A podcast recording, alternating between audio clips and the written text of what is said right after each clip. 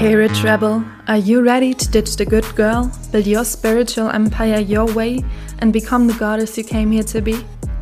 Dann bist du hier genau richtig.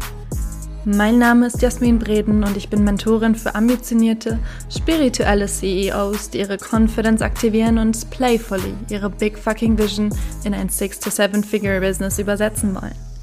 And now, have a seat on your throne and become rebelliously rich. Oh mein Gott. Ist es wirklich soweit? Hörst du ihn wirklich? Mein Podcast? wirklich? I cannot believe it. Ich kann es nicht glauben, dass ich gerade hier sitze und wirklich meine erste Podcast-Folge recorde. It's been a ride, so viel kann ich dir sagen. Vor einem Jahr, im Mai 2020, habe ich das erste Mal Podcast-Equipment bestellt und war so richtig on fire, wollte loslegen, den Podcast starten. Und was ist ein Jahr lang passiert? Exactly. nichts. Oder zumindest nichts, was dann in einem Podcast resultiert ist. Bis heute. Und ich bin wahnsinnig glücklich darüber, dass es endlich losgeht, dass du das hier endlich hören kannst und meine Wahrheit in dein Ohr fließen kann. Von daher vielen, vielen, vielen, vielen Dank schon jetzt für dich und für all die Zeit, die du dir nehmen wirst, all mein gesprochenes Wort anzuhören in all den zukünftigen Folgen. Danke für jede Konversation, die sich dadurch vielleicht auf Instagram oder wo auch immer ergeben wird. Und ja, einfach danke, dass du hier bist, dass du hergefunden hast. Ich bin berührt auch wenn wir uns jetzt gerade gar nicht sehen, trotzdem, ich weiß, ich spüre, dass du da bist und es macht mich einfach wahnsinnig glücklich. Und ich möchte dir hier mit dieser ersten Folge einen kleinen Mix anbieten, einen kleinen Mix aus einer Intro-Folge, wo normalerweise der Host sich vorstellt und die Intention des Podcasts mitteilt, aber auch schon hier mit einer wirklichen inhaltlich hochwertigen Folge. Und ich möchte dieses Intro so ein bisschen mit meiner Story verweben und deswegen soll es in dieser Folge darum gehen, inwiefern meine Intuition meine Existenz gerettet hat.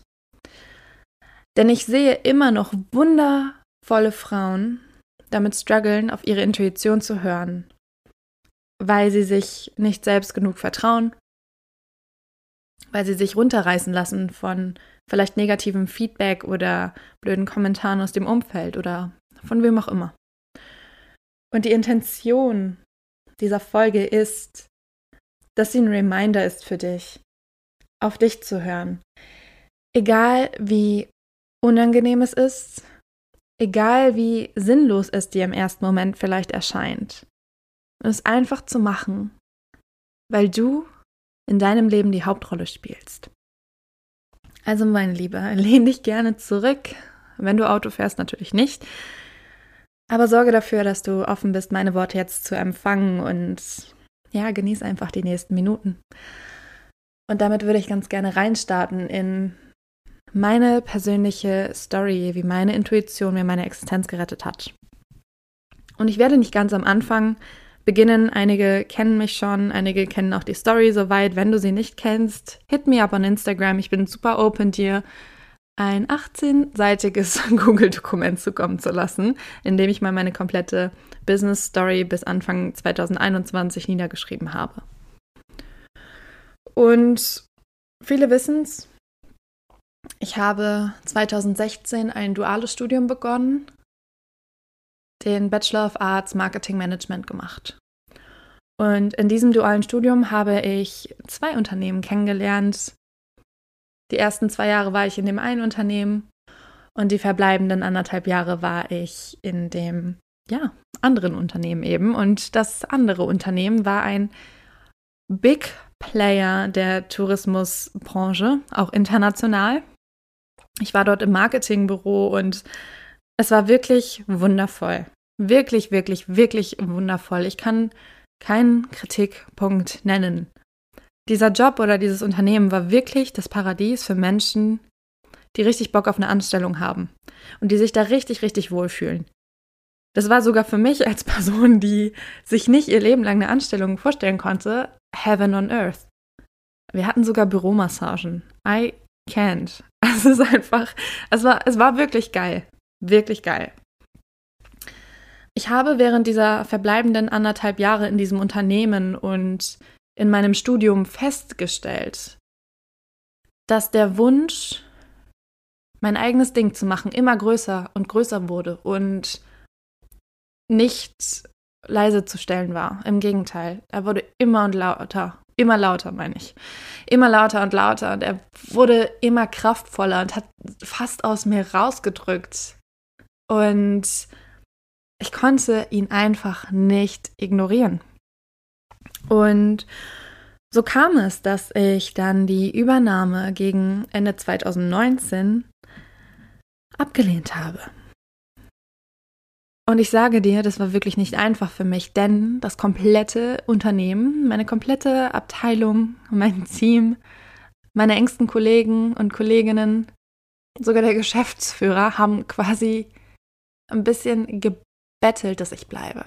Die hätten mich so gern übernommen, die hätten mich so, so gern da gehabt und ich habe mich sehr, sehr wertgeschätzt gefühlt, denn Wertschätzung war nie so die größte Säule, die ich in meinem Leben hatte, kannte.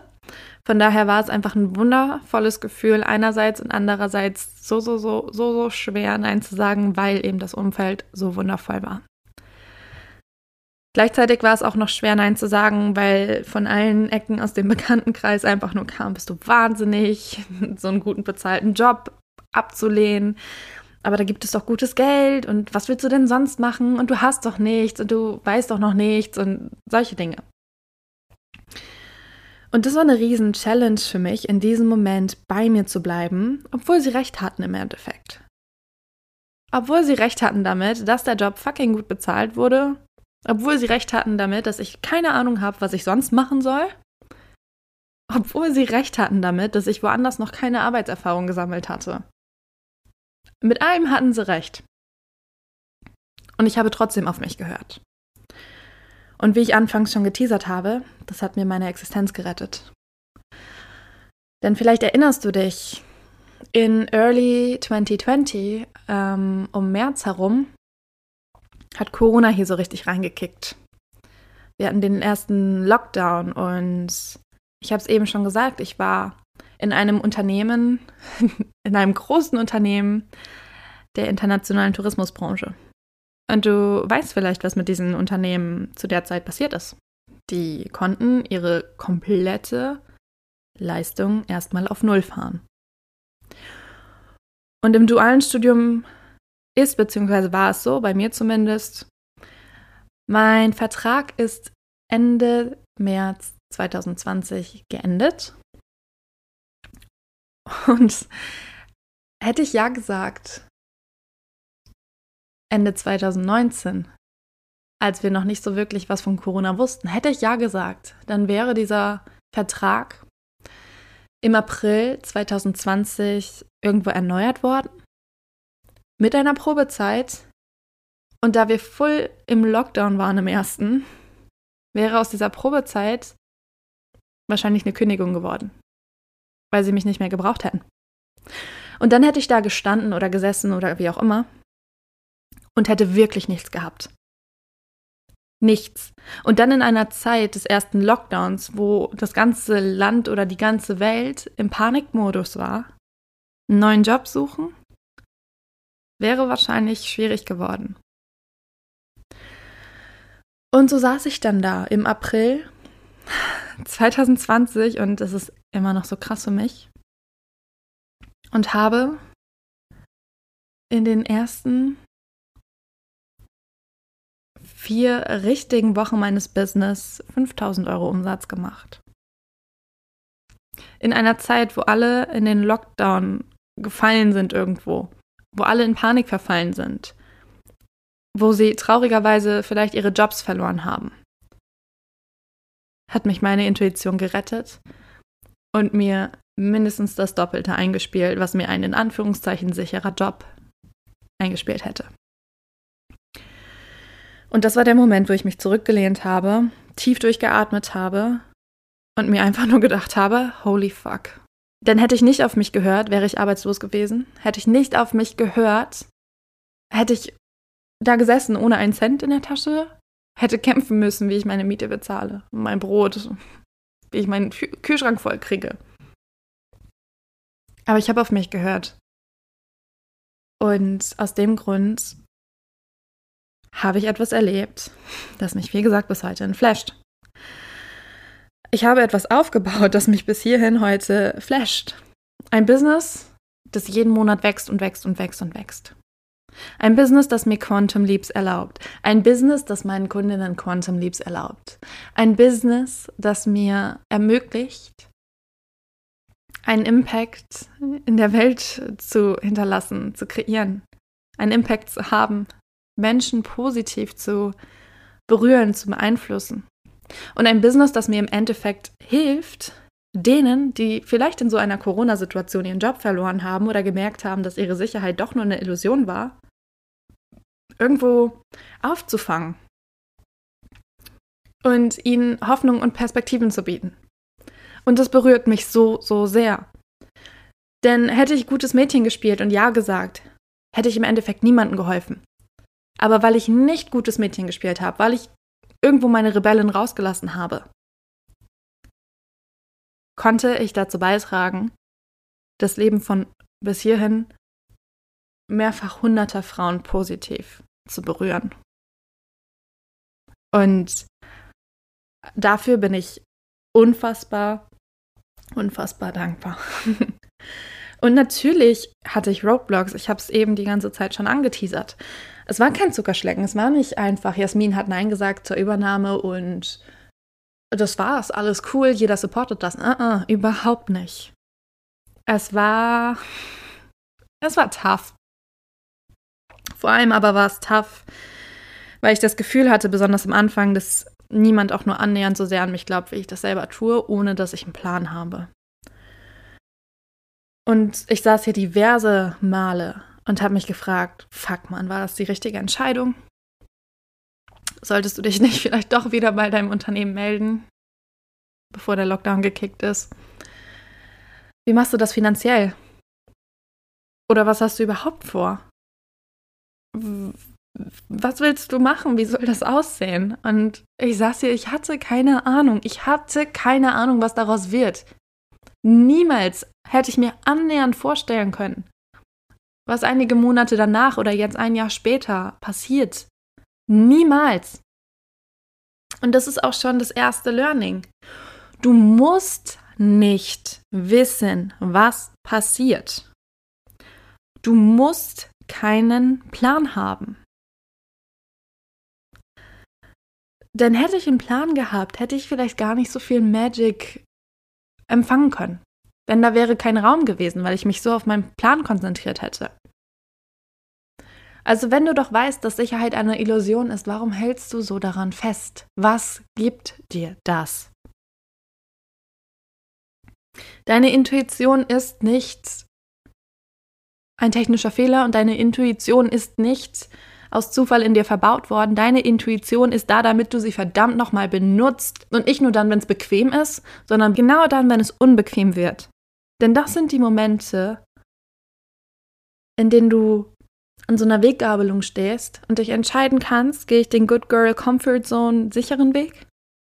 Oder entscheide ich mich für mich, für meine Wahrheit, die ich so hart in mir drin spüre? für das Feuer, das ich so krass in mir lodern spüre.